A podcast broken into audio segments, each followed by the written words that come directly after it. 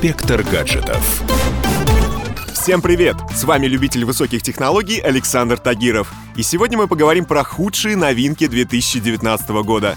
За последние 12 месяцев появилось множество инновационных устройств, от первых складных смартфонов до первых гаджетов, которые поддерживают сети 5G.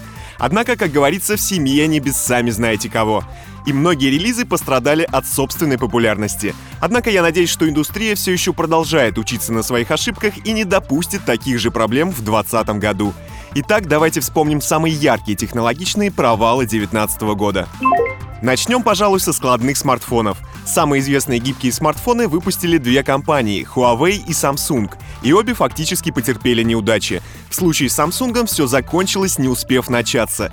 Тестовые образцы складного Galaxy Fold получили лишь некоторые журналисты и блогеры, однако большинство из них через пару дней начали жаловаться на неработающий экран. Он либо совсем переставал включаться, либо начинал мигать, как фонарик в фильмах ужасов. Причина поломки очень забавная. Журналисты начали отрывать верхний слой экрана, приняв его за защитную пленку. В итоге дисплей расслаивался и попросту выходил из строя. После этого случая Samsung резко включил аварийный режим и отложил выход гаджета на рынок. Впоследствии такие переносы стали модой у всех компаний, которые решили выпустить гибкий гаджет.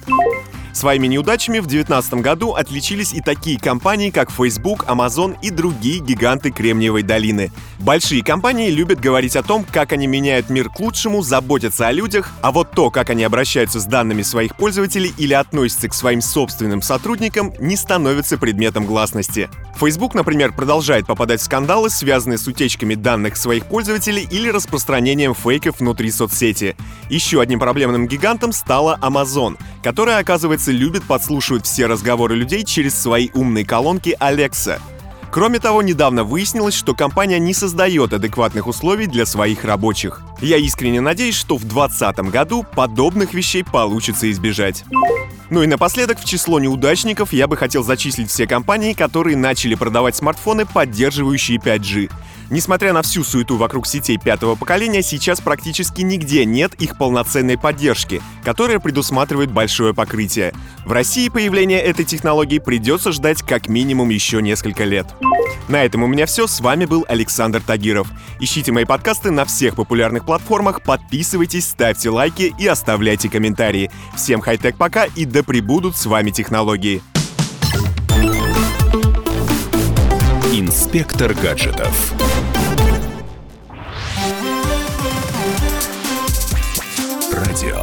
«Комсомольская правда».